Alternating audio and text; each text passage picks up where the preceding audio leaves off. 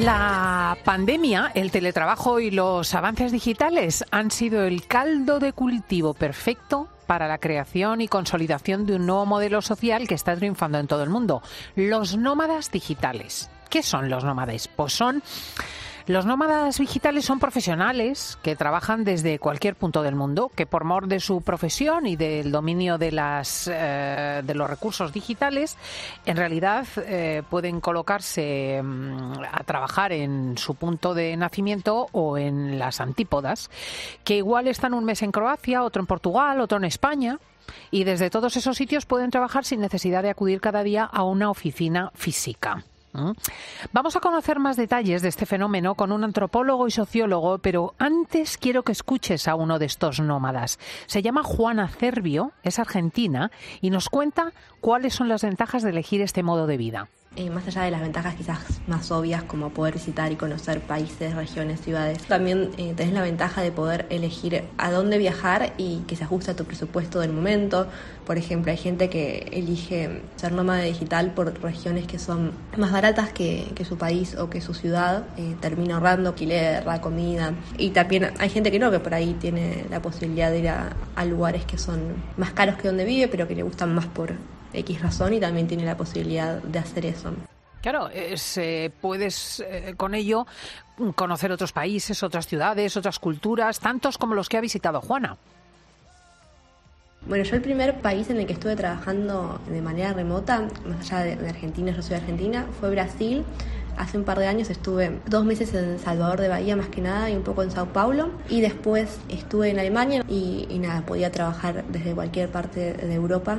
Así que estuve en Italia, Grecia, eh, en la isla de Creta, en Rumania, Bulgaria, Inglaterra, Escocia, República Checa, Hungría, España y puede ser que me esté olvidando de alguno. Y después eh, fui a Perú y seguí trabajando desde ahí y estuve un par de días en Chile y ahora volví a Buenos Aires. ¡Qué barbaridad!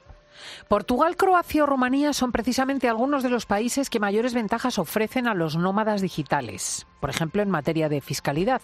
Aquí en España, desde el pasado 1 de enero, hay una ley que regula los visados para este tipo de ciudadanos. Juana nos cuenta cuáles son los países que, según ella, ofrecen mayores ventajas en este sentido. Hay países que ofrecen ventajas fiscales buenísimas. Por ejemplo, a mí me gustaría trabajar eh, desde Georgia. Tengo unos amigos que están que están allá y realmente para los trabajadores independientes y los emprendedores, pues también tienen facilidades para que abras ahí tu pequeño emprendimiento. Eh, los impuestos que, que pagas eh, son muy bajos en comparación a otros países, también es muy fácil abrir tu cuenta bancaria.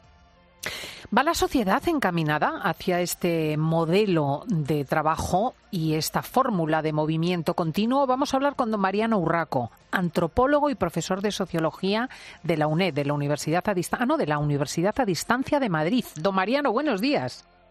Hola Cristina, muy buenos días. Buenos días a toda la audiencia. Eh, los nómadas digitales, ¿qué perfil suelen tener? Porque realmente mm, la gran mayoría son de una determinada edad, ¿no?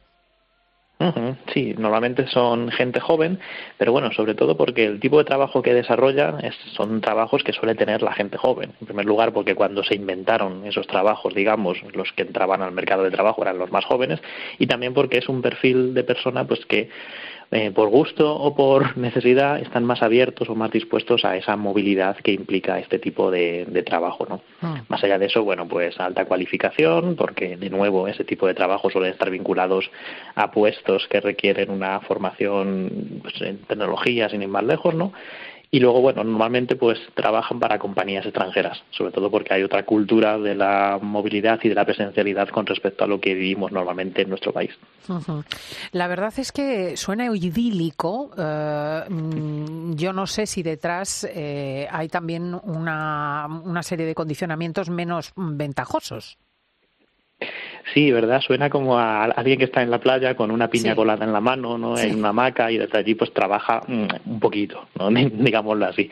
Esta, digamos, es la visión que podemos tener, pero claro, realmente hay que entender hasta qué punto es algo que realmente los trabajadores deciden voluntariamente o es algo que les imponen, ¿no? En ocasiones no será tan tan voluntario como pueda parecer, ¿no? sino que te están haciendo desplazarte a determinados sitios para hacer un trabajo que en otras circunstancias pues a lo mejor no te apetecería esa movilidad y te apetecería mucho más quedarte en casa. Y sobre todo que te tienes, que, que muchas veces lo digo porque tengo hijos millennials en esta circunstancia, que, que, se tienen que ir a otro lugar porque no tienen esta posibilidad aquí, eh, porque la multinacional en cuestión se lo ofrece desde otros lugares y al final están fuera de casa, de su país.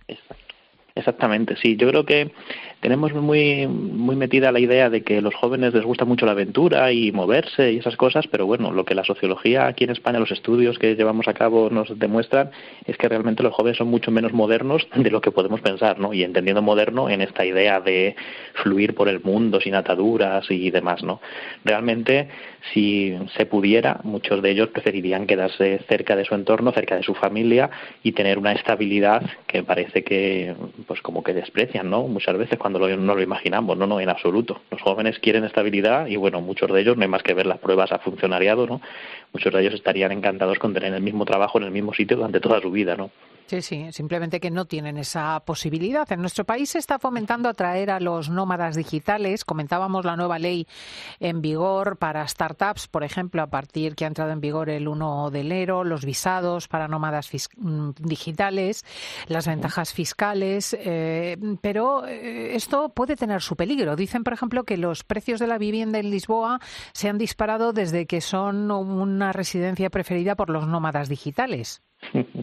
Así es, esto es un fenómeno que los sociólogos que le ponen nombre a todo y suelen ser nombres un poco complicados, llamamos gentrificación, pero es algo que se entiende mucho más rápido si pensamos en pues que cuando algo se pone de moda, por ejemplo Lisboa en este caso, ¿no? Pero bueno, lo vemos aquí también en las zonas turísticas o lo vemos en los propios barrios de las grandes ciudades, ¿no?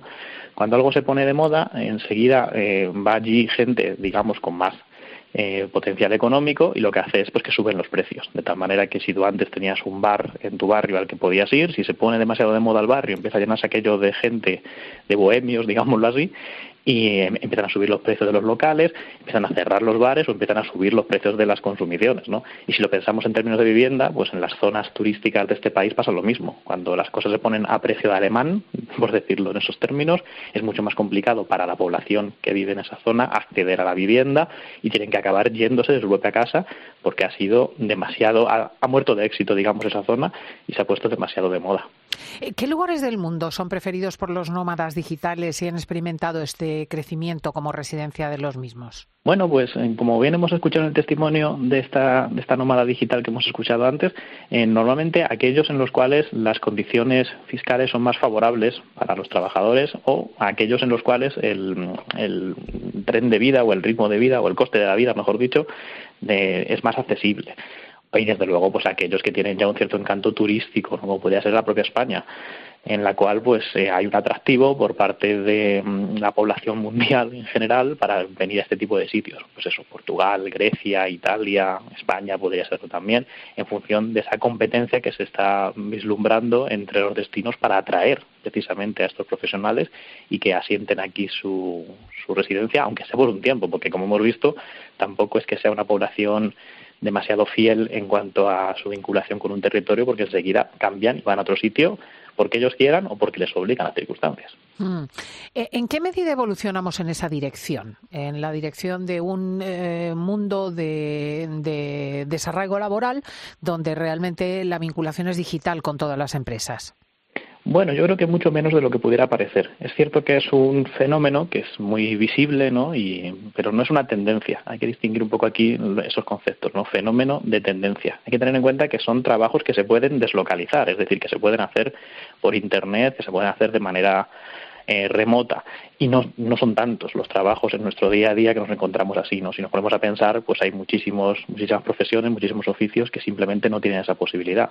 Entonces, al final vamos reduciendo el número y nos damos cuenta que, bueno, que sí que es un fenómeno en cierto auge, que se va a dar mucho en determinados sectores, pero que a nivel de la población en su conjunto, pues va a tener un alcance bastante limitado. Ah. O sea que realmente es una, una parte, digamos, marginal de la, de la sociedad. ¿Cómo ha cambiado antropológicamente el mundo en, en este sentido, ¿no? en los últimos años por la pandemia? ¿Cómo ha acelerado este proceso? Mm, la pandemia lo que vino a hacer fue un poco descubrirnos la viabilidad del teletrabajo. Durante mucho tiempo se hablaba de la posibilidad, pero siempre había como cierto recelo de, del tipo que fuera, ¿no?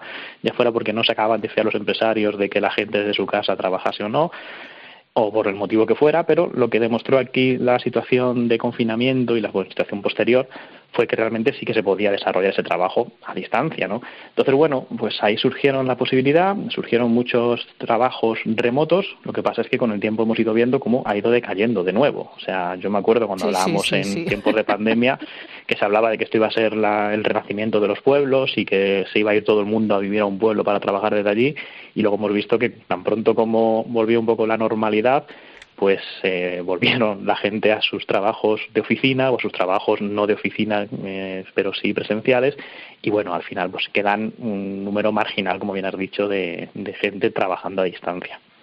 ¿Y por qué? Quiero decir, efectivamente es una forma de llenar la España vaciada, es una forma de no verse acumulados en las ciudades con los inconvenientes que supone. Eh, en muchos casos es un ahorro para las empresas. ¿Por qué eh, esta dificultad? Pues yo creo que hay un símil muy bonito que es el de los bares de moda, ¿no? O sea, cuando un bar está de moda, todo el mundo va allí, eh, se, se, quejan de que hay mucha gente, dan codazos al que está al lado, uff, qué calor, cuánto ambiente.